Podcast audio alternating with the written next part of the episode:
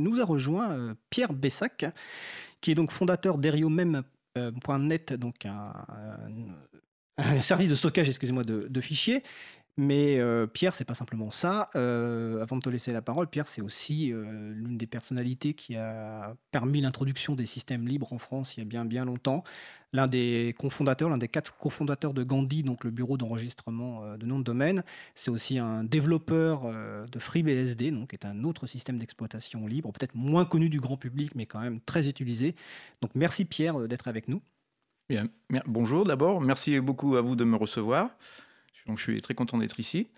Et donc, en particulier pour parler de la, directive copyright. Donc, voilà. Exactement. Nous allons revenir sur la directive donc droit d'auteur. Euh, que nous avions longuement abordé lors de la précédente émission. Euh, si vous vous souvenez bien, si vous l'aviez écouté, en fait, il y avait un, vote en commission des affaires juridiques du Parlement européen qui devait avoir lieu le, le 20 juin 2018. Donc le vote a eu lieu. Donc Étienne euh, Gonu, mon collègue, va faire un retour sur ce vote et c'est ce qui nous attend en séance plénière ce coup-ci, le 5 juillet 2018, donc bah, tout simplement jeudi, parce que les choses ont un petit peu évolué et il faut toujours se mobiliser. Donc Étienne, je te laisse la parole. Euh, merci, bah, tout à fait. Euh, alors pour rappeler peut-être, hein, on va pas, on va pas refaire effectivement tout le contenu de l'émission qu'on avait, euh, de nos échanges du 5 juin. pour rappeler, il y a dans cette directive deux points de tension en particulier. Hein. L'article 11 qui veut donner un droit d'auteur donc aux éditeurs de presse pour leur permettre de faire payer, voire d'interdire les liens vers leurs articles. on parle souvent là de taxes sur les liens, de tax link pour décrire cette idée. Euh, et pour ceux peut-être qui s'intéressent à ces sujets, euh, on se rappellera qu'en Allemagne ou en Espagne, ils ont euh, tenté des législations similaires et que le résultat a été catastrophique, et notamment pour la presse, qui a, eu de grosses, enfin voilà, qui ça a coûté beaucoup d'argent. L'autre point de tension et qui nous a concerné plus directement, l'article 13. Euh, l'article 13 qui, euh, qui, en gros, veut rendre les plateformes responsables euh, des contenus que leurs utilisateurs et utilisatrices vont mettre en ligne, et pour ce faire, eh ben, de leur imposer la mise en place de filtres automatisés. Pour résumer, l'article 13 serait le filtrage généralisé des contenus mis en ligne, et l'article 11, l'instauration d'un droit voisin pour les éditeurs de presse. alors, comme je vous ai dit, nous, on s'était consacré euh, à l'article 13 euh, parce que, dans un premier temps, il faut comme se rappeler que ben, le code source relève euh, du droit d'auteur, il est soumis au droit d'auteur, et que les forges logicielles, en tant que plateforme, sont donc étaient donc concernées, dans un premier temps, par, par, cette, par cette directive. donc nous, c'était un peu le, centre de notre mobilisation, c'était de nous assurer que les forges seraient exclues du champ d'application. Tiens, est-ce que tu peux rappeler ce qu'est une forge logicielle? Alors bien sûr, ben, bah, alors les forges logicielles, ce sont donc des plateformes où les développeurs et les développeuses euh, peuvent mettre en ligne leur code, le partager et construire ensemble euh, des logiciels. Euh, donc voilà, c'est typiquement des plateformes de collaboration et de partage de contenu. Euh, alors, c'était la bonne nouvelle. tu parlais du vote du 20 juin. Alors, effectivement, euh, c'est l'étape normale. Hein. D'abord, avant de passer, quand ça arrive au Parlement européen, euh, c'est les commissions, qu'on appelle la commission au fond, qui va saisir du dossier. Et dans le cadre de cette directive, de fait, c'est la directive affaires juridiques, la commission pardon, affaires juridiques, la commission jury qui se saisit de ce dossier. alors, il y a eu une forte mobilisation et pour le coup, elle a, eu du succès sur ce point-là. Euh, car effectivement, les forges logicielles ont été, euh, ont été sorties du champ d'application. Donc ça, c'est à l'article 2. En fait, on voit d'ailleurs, et c'est assez significatif euh, de, l'usine à gaz qui est ce texte, hein, euh, à chaque mobilisation qui, a réussi à faire suffisamment de bruit, euh, le résultat a été une exclusion spécifique, du, périmètre. Donc voilà, été le cas pour les forges logicielles libres. Wikipédia, Wikipédia a également été sorti, et encore heureux, du champ d'application du texte. Et il y a d'autres voilà, typologies de plateformes qui ont été sorties, mais il n'y a pas de corrélation entre ces différentes plateformes, si ce n'est qu'à chaque fois, il y a une mobilisation suffisante pour, euh, bah, pour obtenir ce résultat. Donc le 20 juin, euh, que s'est-il passé? Alors euh, bah, l'article 11 malheureusement et l'article 13 ont, reçu un, vote favorable, 15 votes contre 10 pour l'article 13 et 11 contre, 13 contre 12 pardon, en faveur de l'article 11. Donc effectivement c'est un résultat décevant, mais ce n'est pas fini. Alors comme tu disais, il y a effectivement il y a effectivement un, vote, euh, vote à venir le 5 juillet. Alors on peut peut-être repréciser, hein, ça c'est l'étape normal. Après un commission, en fait, il faut savoir donc, que le texte a été voté, les articles 13, 13 et 11 notamment ont donc été votés. Euh, c'est pas la seule chose qui a été votée. En fait, à l'occasion de ce vote, la commission jury pour le Parlement européen a donné ce qu'on a appelé un mandat euh, au rapporteur sur le texte afin qu'il porte euh, ce texte dans ce qu'on appelle le trilogue. On, vous aviez un peu, on avait un peu expliqué ce que c'est. Donc dans le processus, euh, on va dire, normatif normal d'une directive, la Commission européenne va proposer un texte. Là, elle l'avait fait en septembre 2016. Puis de son côté, le Parlement européen, par sa, une, commission au fond, va, va, va retoucher le texte, il va faire sa propre proposition. Le Conseil de l'Union européenne, euh, composé des représentants des États membres, une forme de Conseil des ministres, euh, va faire de même de son côté. Puis, sur la base de ces textes, il va y avoir des négociations à trois voix, donc un trilogue, qui va aboutir à un texte final qui, en fin de parcours, sera euh, acté par le vote au Parlement européen. Donc là, théoriquement, là, le texte, il était acté, et c'est sur ce texte que le rapporteur, Axel Voss, a un mandat bah, pour porter et discuter ce texte. Euh, des voix, alors notamment par l'entremise de Julia Reda, qui, euh, alors membre du groupe des Verts européens, et qui est une, très active sur ces sujets-là et qui, depuis le début, s'oppose euh, à, ce texte liberticide, porte ce qu'on appelle une motion. Alors c'est une procédure qui est prévue euh, alors l'article 69, me semble-t-il, du règlement intérieur, qu'importe, on, vous a mis, alors on a traduit, euh, alors la campagne Save Your Internet a publié un court billet pour résumer un petit peu ces procédures, on, a traduit ce texte en français, le lien sera, disponible sur euh, april.org. Donc en somme, si 76 parlementaires se mettent d'accord, ils vont déposer une motion, une motion qui va être votée, euh, et si cette motion est votée à majorité, eh bien le texte devra, euh, sera rediscuté en session plénière. En gros, ça remet en cause le mandat, ça rejette le mandat qui a été donné, et donc ça réouvre euh, le champ à, à, des amendements, puis voilà, pour qu'un nouveau mandat soit déposé. Donc c'est tout l'enjeu du 5 juillet, c'est le rejet de ce mandat qui a été donné pour, comprendre pour les personnes qui, ont plus l'habitude de suivre les, les, procédures parlementaires euh, françaises où en commission on, vote sur un texte et des amendements et qu'ensuite en séance plénière on revote sur le texte et sur des amendements. Là, en l'occurrence, suite donc au vote de la commission des affaires juridiques, en gros, il y a eu des amendements qui ont été votés, certains positifs, mais euh, globalement, quand même, le texte reste à rejeter.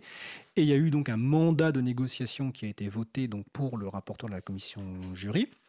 Ce qui se passe là en séance plénière, c'est qu'on ne va pas rediscuter des amendements, de nouveaux amendements sur le texte. Euh, normalement, il ne se passe rien, c'est-à-dire que le mandat a été euh, voté, sauf si 10% des parlementaires européens, donc 76 sur 751, déposent une motion pour soumettre au vote du Parlement européen le fait de donner mandat, effectivement, à la commission jury pour aller négocier avec les autres partenaires, donc le Parlement, euh, le, Conseil et la commission. Et donc là, l'enjeu, pour l'instant, le premier enjeu, c'est d'avoir que ces 76 parlementaires déposent ce recours. Et si ce, recours est déposé, a priori, il sera soumis au vote jeudi 5 euh, juillet.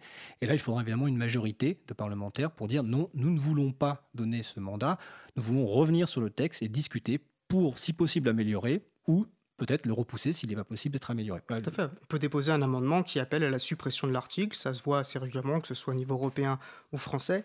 Et d'ailleurs, c'est intéressant parce que sur le 10%, euh, on, a, on sait de sources sûres, ça ne surprend pas particulièrement, mais c'est rassurant de le savoir, que normalement, les 10%, ce nombre de 76 a été atteint. Donc, une motion devrait bien être votée. Et donc là, euh, à nous aussi d'être en mesure de nous mobiliser pour convaincre euh, au moins 50% des parlementaires européens de soutenir euh, cette motion de voter le rejet de ce mandat, au moins voilà que, euh, que le, texte soit, soit soumis au débat euh, qui devrait du coup se dérouler en, septembre, si la motion est acceptée. D'accord.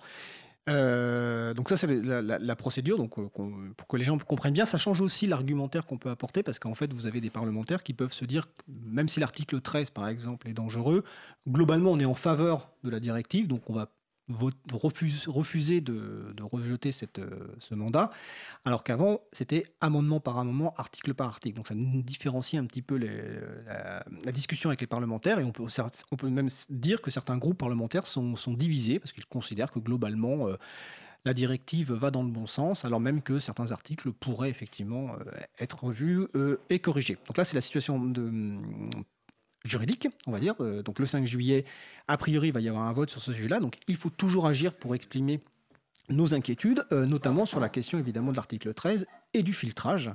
Et donc c'est pour ça aussi qu'on a invité Pierre Bessac, qui, comme je le dis, fréquente Internet depuis des années et des années, et qui a publié récemment un billet explicatif sur le, sur le filtrage. Bah, tout à fait. bah, pour simplement rappeler, alors c'est vrai que le 5 juin, donc on avait parlé de ça, avec en permis de mire à cette époque, donc le vote du 20 juin. Euh, ce qui a été intéressant, c'est que bah, entre l'enregistrement de cette première émission et puis la tenue de ce vote, on a quand même vu euh, une mobilisation s'intensifier et, devenir euh, quand même assez très forte. un point d'ailleurs que les détracteurs de cette mobilisation accusent les, les GAFAM, donc Google, Amazon, Facebook, bon, surtout Google, hein, on voit bien que c'est ça qui est en slim de mire, mais, de, manipuler cette campagne derrière les rideaux, enfin, bon, c'est assez, assez risible malheureusement, mais bon, ça, ça peut avoir euh, donc voilà, donc ça, fait peur. Donc comment quelle réaction ça fait peur? Donc une grande mobilisation. Je pense qu'il est intéressant de citer deux éléments de cette mobilisation euh, qui ont été assez marquants. Euh, une lettre ouverte qui a été signée le 12 juin et qui a été publiée sur le site de la EFF, l'Electronic Frontier Foundation. donc le titre étant que plus de 70 sommités sonnent l'alarme sur le, filtrage automatisé. Alors, j'ai pas voulu citer les 70, on peut quand même voilà, mentionner Tim Berners-Lee, l'inventeur du web, euh, Jimmy Wales et Catherine Maher, respectivement cofondateur et directrice exécutive de la Wikimedia Foundation. Euh, il y a le directeur du MIT Media Lab, euh, Bruce Schneier, hein, un des plus grands spécialistes de la cryptologie. Voilà, des, des, gens de cet acabit-là qui, ont sonné l'alarme. D'autre part, également, une lettre de David Kay. Alors, David Kay, il est tout simplement rapporteur spécial pour les Nations Unies sur la liberté d'opinion et d'expression. Euh, bah, il a écrit à la Commission européenne pour s'inquiéter euh, des conséquences euh, du texte qu'il considère disproportionné dans ses atteintes à la liberté d'expression. Fred, comme tu le disais, donc, a aussi eu des mobilisations en France, notamment donc celle de, Pierre Bessac, qui a fait un excellent billet. Alors, à titre personnel, ou du moins pour l'April, merci, car quand je dans, ma mobilisation euh, en tant que chargé de mission à la publique, je contactais par mail et par, enfin, par courriel et par téléphone des députés. Ce texte euh, m'a beaucoup aidé, notamment parce qu'il était difficile de dire, regardez, là, c'est pas euh, les grandes plateformes qui, poussent, c'est des professionnels du logiciel libre, c'est des professionnels d'informatique, c'est des militants de longue date, des gens qui savent de quoi ils parlent. Et donc, euh, c'était aussi intéressant car c'est un des grands sujets qui était au, centre euh, des discussions. C'était est-ce qu'il y a bien filtrage et en quoi les filtrages sont dangereux? Et euh, bah, voilà, donc peut-être tu peux nous parler de ce qui t'a poussé à écrire ce billet et ce que tu as voulu exprimer dedans. Alors d'abord, merci beaucoup Étienne pour ton, pour ton retour et tes explications. Et je suis très touché de savoir que mon texte a servi à quelque chose. Euh, en fait, euh, c'est pas la première fois que j'appelle euh, des parlementaires pour différentes lois, les lois renseignement, les choses comme ça. je sais que un peu toutes les, toutes les formes de mobilisation sont utiles. Donc de la, de la pétition, de signer une pétition, ça, ça a un petit effet, mais on a vite un effet de masse. Par exemple, je crois qu'il y a une pétition sur change.org qui a dû dépasser les 700 000 ou 800 000 ces derniers jours, mm. contre donc les, les, articles 11 et 13. Euh, et j'ai déjà effectivement appelé des parlementaires. J'ai jamais eu euh, la chance d'avoir directement un, parlementaire lui-même, mais euh, j'ai, en général, au mieux, on tombe sur l'assistant, l'assistante. et donc c'est quand même toujours bien d'avoir un argumentaire personnel à développer plutôt que de, de répéter des choses en boîte qu'on ne maîtrise pas forcément. Donc de se faire sa propre idée à son propre niveau. Et les argumentaires que j'avais vus étaient très juridiques, donc euh, ils étaient très intéressants, en particulier ceux de Julia Reda. Euh, mais moi, j'ai voulu faire une sorte, euh, un argumentaire à ma sauce de, de techos de, l'internet, quoi, voilà.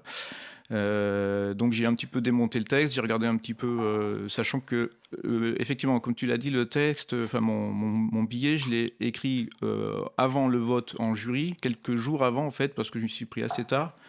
Euh, j'ai suivi d'assez loin les débats sur le sujet.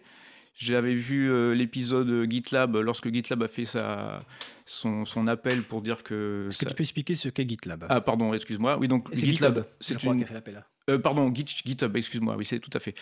donc GitHub, c'est une source, une, une, forge logicielle, comme on l'expliquait tout à l'heure et qui donc qui est euh, semi-commercial on peut dire et qui mais qui est très prisé par euh, les gens qui écrivent du logiciel libre et qui a formé toute une communauté et qui donc risquait d'être euh, sévèrement impacté par la, version initiale de la directive de l'article 13 et donc qui a obtenu une exemption. donc moi j'ai vu passer ça. L'exemption donc a été votée, si j'ai bien compris, lors de la commission jury le 20 juin.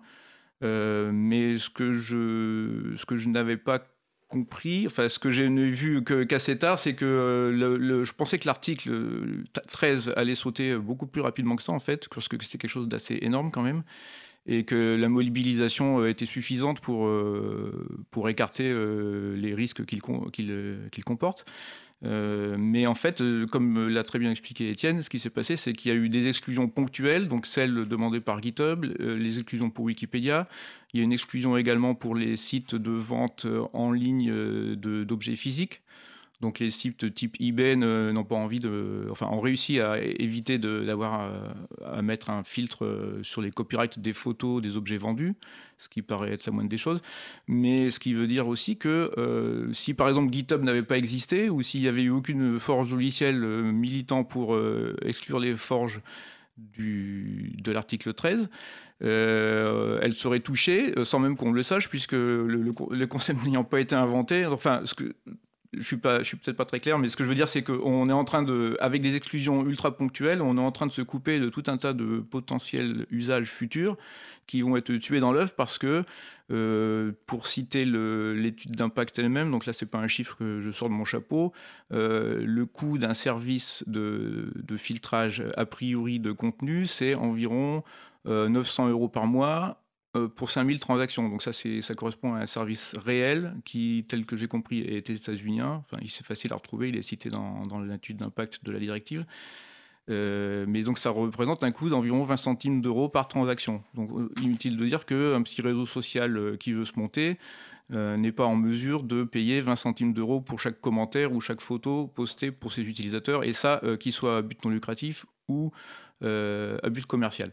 donc euh, ce qui s'est passé aussi le 20 juin, c'est qu'apparemment il y a eu une exclusion des sites euh, à but non lucratif, des, tel, que j'ai compris les amendements, mais alors euh, vous me détromperez peut-être.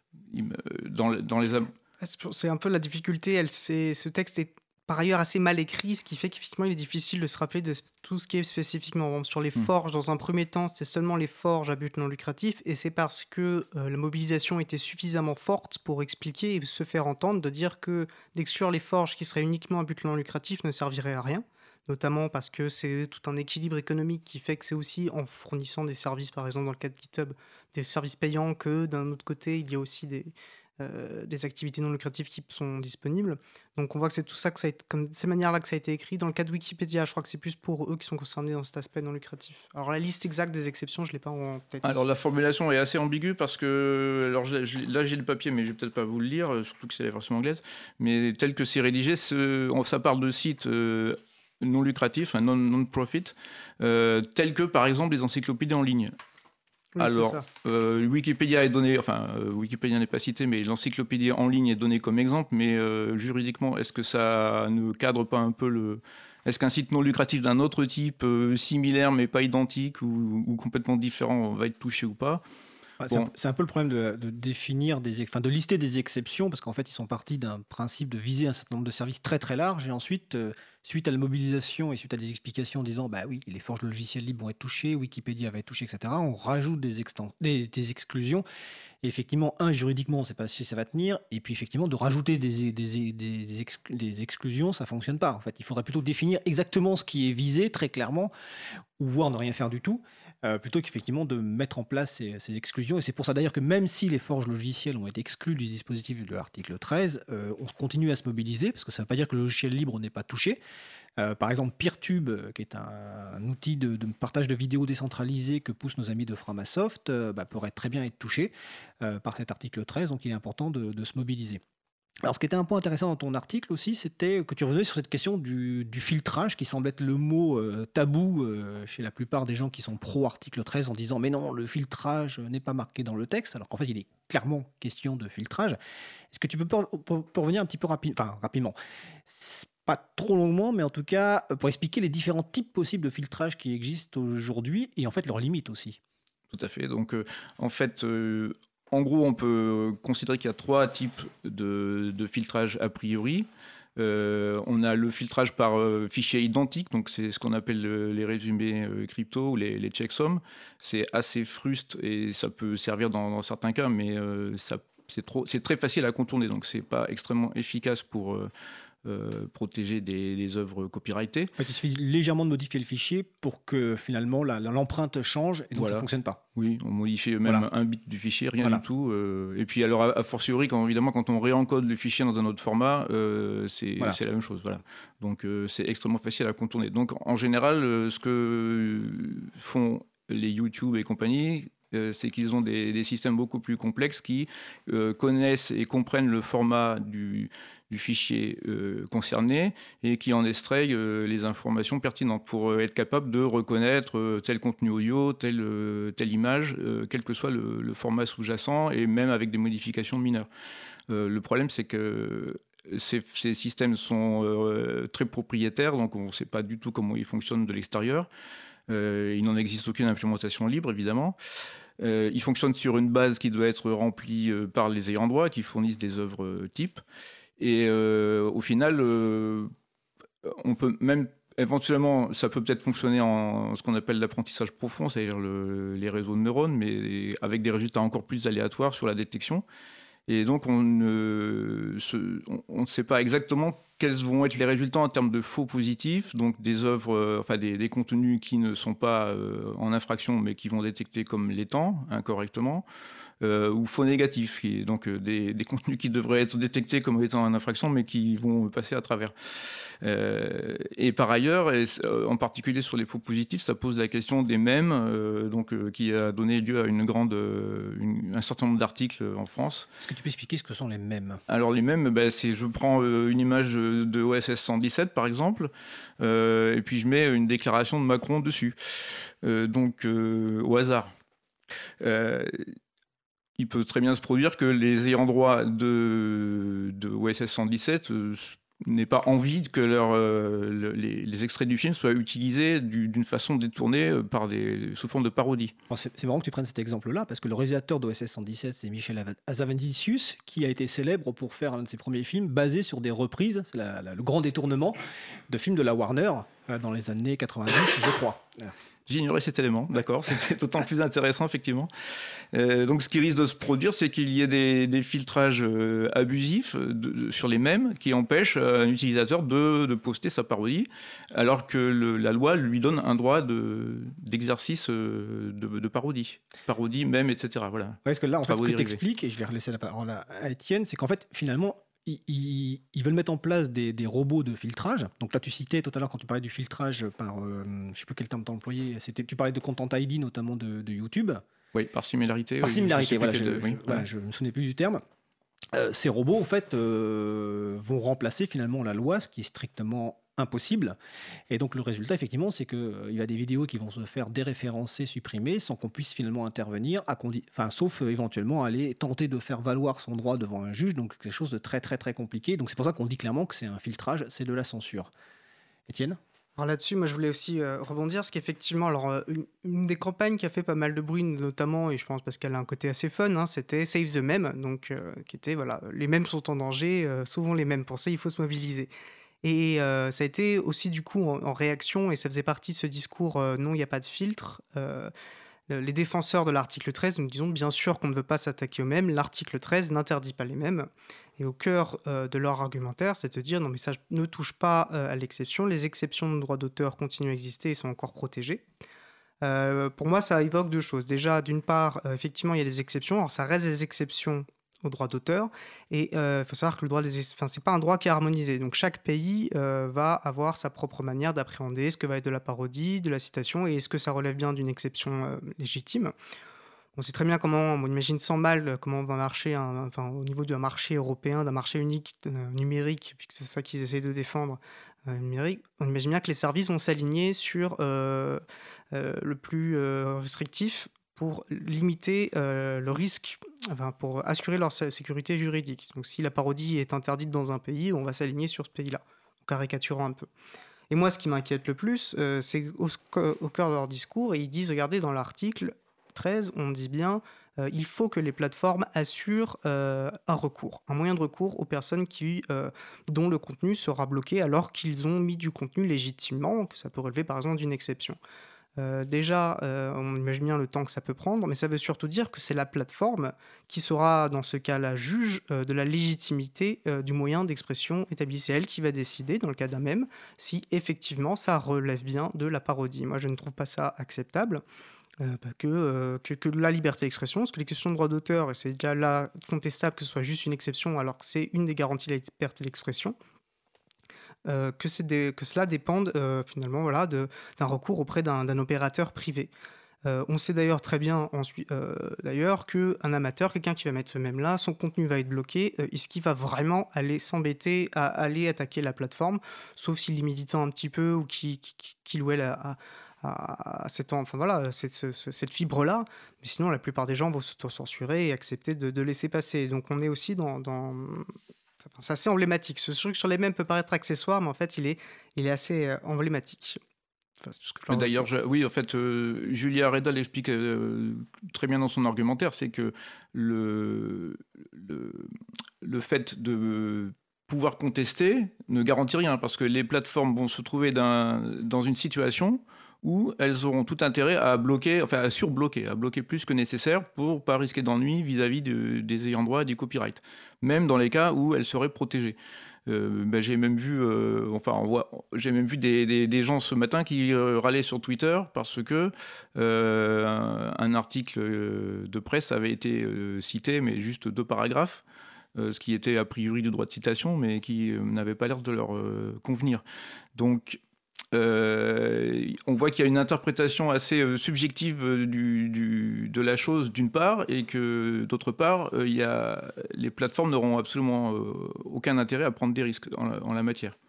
Effectivement. Et c'était aussi un des risques pour les plateformes d'échange de, de, code source, effectivement, c'est que à la fois les plateformes ne, voudraient pas prendre de risque, effectivement, d'avoir un téléversement de contenu éventuellement soumis à droit qui interdirait ce téléversement, mais également les contributeurs et contributrices n'ont pas forcément envie de se considérer par défaut comme des contrefacteurs, alors qu'en fait, ils téléversent un contenu pour lequel ils ont, ils ont les droits. Donc effectivement, on met un principe de précaution monstrueux qui fait qu'effectivement, que, euh, même des, des, actions de ces fameux robots euh, filtrants, robots copyright, il y a effectivement la limitation préventif finalement de, des plateformes. Euh, moi j'avais aussi une question, tu as, tu as dit donc que tu avais euh, contacté des, des eurodéputés, des parlementaires et que tu avais eu euh, principalement leurs collaborateurs ou collaboratrices. Alors c'est souvent le cas, hein, c'est souvent rarement là, le, parlementaire qui répond directement, mais faut, c'est pas inquiétant parce que finalement les collaborateurs sont aussi là pour faire ce travail-là d'analyse de rédaction d'argumentaire, de, de, compréhension. quand tu as eu ces personnes, est-ce que tu as senti une compréhension du sujet Est-ce que et quels sont les, arguments clés qu'on t'a opposés finalement pour te dire finalement l'article 13 c'est le bien? Alors en fait, on m'a pas opposé d'arguments. Euh, ah. Dans un dans bah, dans un cas, on m'a dit bah, de toute façon euh, euh, le, parlementaire va compte voter contre l'article 13. Donc euh, voilà, c'est pas la peine d'insister. Et dans un autre cas, c'était, euh, ça, concernait un parti qui venait juste d'être bloqué par YouTube pour, euh, dont le compte venait d'être fermé par YouTube en raison d'utilisation d'extraits d'actualité. Donc là encore, a priori, c'est des droits de citation. et qui donc était en train de, de faire campagne pour trouver que c'était une censure inacceptable, mais parallèlement, le, le, le parlementaire, enfin l'assistant du parlementaire que j'ai eu m'a expliqué que son, son, député comptait voter comme la, chef de, file du, parti en la, matière, c'est-à-dire en faveur de la directive. Là, tu parles du parti euh, Front National euh, Oui, c'est ça, le Rassemblement National, je crois, maintenant. Alors, oui, exactement. donc, je ne me souviens plus du nom de la parlementaire européenne, mais effectivement, c'était assez, marrant. Marie-Christine Boutonnet. Marie-Christine Boutonnet, parce que c'est vrai que nous aussi, on envoyait des messages c'est vrai que c'était assez marrant de les voir euh, hurler sur ce, effectivement, cette, ce qu'ils appelaient cette censure, et puis d'un autre côté, vouloir voter pour quelque chose qui allait automatiser cette censure. Bon, c'est des fois l'absence de cohérence des parlementaires, donc visiblement on a eu la même personne. En tout cas, le même cas. Donc ça, c'est effectivement... Euh, et on a bien vu que dès que d'ailleurs l'article 13 a été voté, euh, Marie-Christine Boutonnet et d'autres parlementaires du même acabit ont diffusé directement un, communiqué de presse pour euh, se féliciter de ça et ne, pas avoir conscience de l'opposition avec ce qu'ils reprochaient en France, en fait. alors à cet égard, d'ailleurs, euh, euh, il, il faut noter que ça peut être intéressant de se renseigner sur les positions des parlementaires qu'on veut appeler, parce que euh, effectivement, avant d'appeler d'appeler l'assistant de son collègue, j'ai pas réussi à avoir directement les assistants de, de Madame Boutonnet. Ça répond, il n'y a pas de répondeur, il n'y avait rien. J'ai appelé plusieurs fois à Bruxelles et ça a sonné dans le vide, mais bon, ça c'est pas très grave. Et donc j'ai vu sur, son, sur, sur, les expressions publiques qu'elle avait fournies sur la question qu'elle était fermement en faveur de la directive. Donc bah, je l'ai appelé quand même, hein, au cas où, parce qu'il y avait quand même un argument euh, percutant sur, euh, sur la question. Euh, mais c'est quand même intéressant de voir, par exemple, c'est peut-être pas la peine d'appeler Jean-Marie Cavada, je pense pas qu'on le fera changer d'avis. Ah, Jean-Marie Cavada, ça paraît assez compliqué, mais par rapport à ce que tu dis, c'est toujours intéressant de contacter des parlements. Alors peut-être pas Jean-Marie Cavada, parce qu'effectivement, il a l'air vraiment sur une ligne très, très claire pour lui en tout cas. mais il y a pas mal de parlementaires en fait qui ne maîtrisent pas forcément tous les sujets qui des fois vont suivre les consignes de groupe, mais sont ouverts au, débat. On a vu ça sur d'autres sujets. Il y a des parlementaires qui peuvent changer d'avis, ça existe. Euh, euh, bon, c'est pas toujours le cas, mais ça peut exister, donc il ne faut pas effectivement hésiter. Euh, à passer du temps avec ces personnes-là. Et c'est vrai que par rapport à ce que tu dis, si on a le temps d'essayer d'un peu de comprendre le positionnement de ce parlementaire, on comprend mieux sa logique et on est capable de dialoguer, même si on n'est pas forcément d'accord avec sa logique. Donc c'est important effectivement de faire ce travail préparatoire avant d'appeler ou avant d'envoyer un courriel. Étienne? Par rapport à ce qu'on vous appelle aussi, hein, du coup, on a, on a encore deux jours et encore euh, le temps d'avoir un impact. Et le fait d'appeler et d'envoyer aussi des courriels, c'est extrêmement utile en ce sens. Hein. ça, participe finalement à montrer aussi la réalité euh, de cette opposition, que ce n'est pas seulement quelque chose de factice et construit par les GAFAM. Euh, sur quelques peut-être euh, points clés, alors déjà notez que cette semaine, alors si vous allez, on, on va vous donner le lien vers la liste officielle enfin, sur le site du Parlement européen qui liste donc les parlementaires français. Vous pouvez ensuite les trier par circonscription, par groupe politique. Donc il y a plusieurs filtres que vous pouvez appliquer. Donc voilà, c'est thématique. Euh, donc vous avez, ils ont deux numéros, donc Strasbourg et euh, Bruxelles cette semaine, là, jusqu'à vendredi, euh, ils sont à Strasbourg. Donc si vous cherchez à les contacter, voilà, choisissez bien le bon numéro.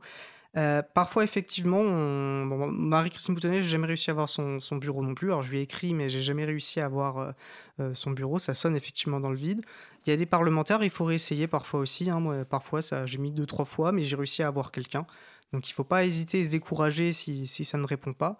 effectivement, il y a différents profils. Ceux qui sont déjà convaincus euh, de la nocivité de ce texte, effectivement, après, c'est remercier la personne de son soutien et, passer à la suite.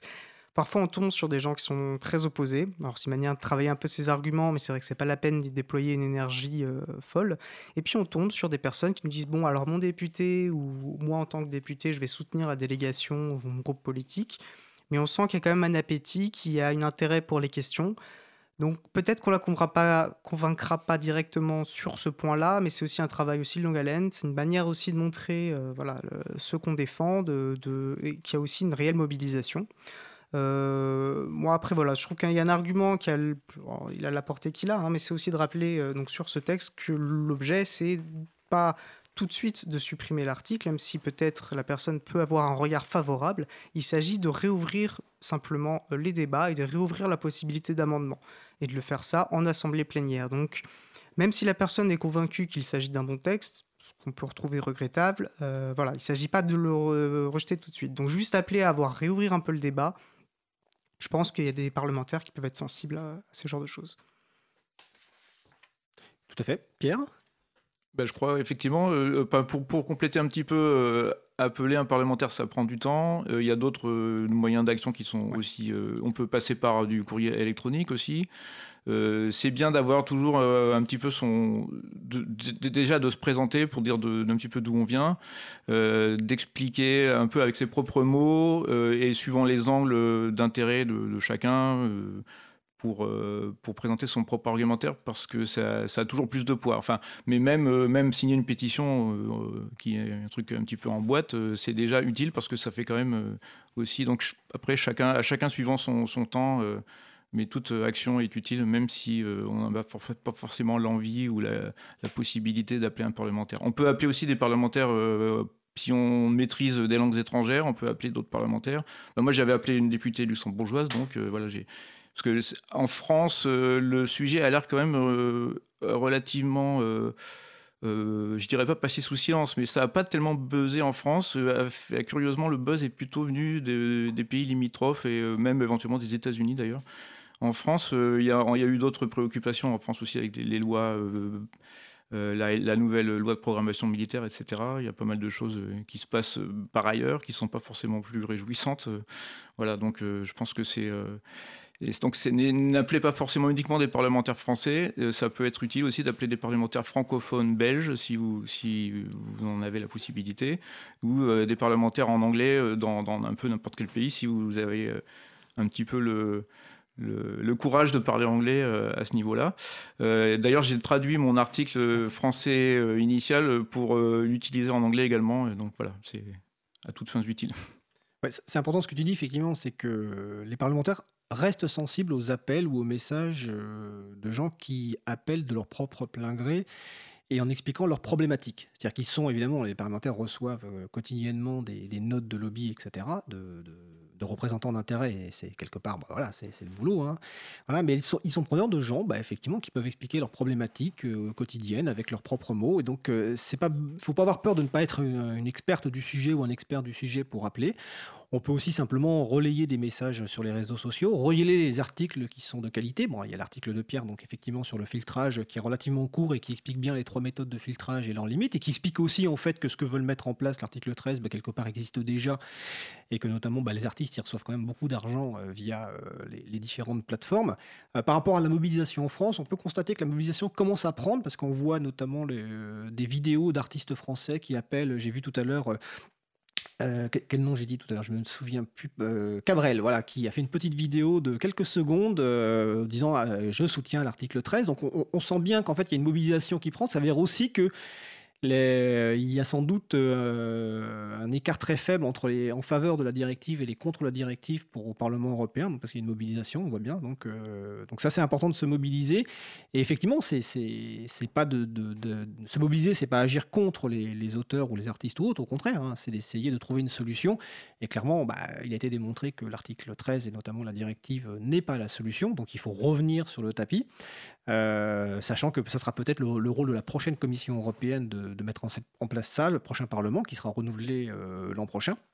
Donc n'hésitez pas à vous mobiliser, effectivement. Donc sur le site de l'April, il y a un certain nombre de références. Il y a la campagne aussi saveyourinternet.eu sur lequel il y a des éléments en français.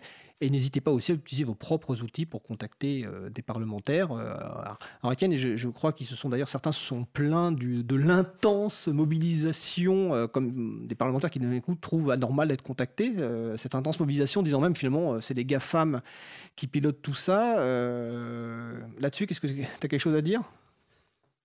Bah, si ce n'est, alors peut-être que ça va dans la mine que ce que tu disais, c'est que finalement, ils sentent, à mon avis, ils, commencent à sentir cette mobilisation monter, ça leur fait peur, donc ils inventent. Euh, et alors pour peu, alors c'est vrai que moi, comme d'autres personnes, hein, je, m'amuse sur les réseaux sociaux parfois, c'est manière de travailler un petit peu son argumentaire, à aller euh, taquiner euh, les défendeurs du logiciel, de, de l'article 13.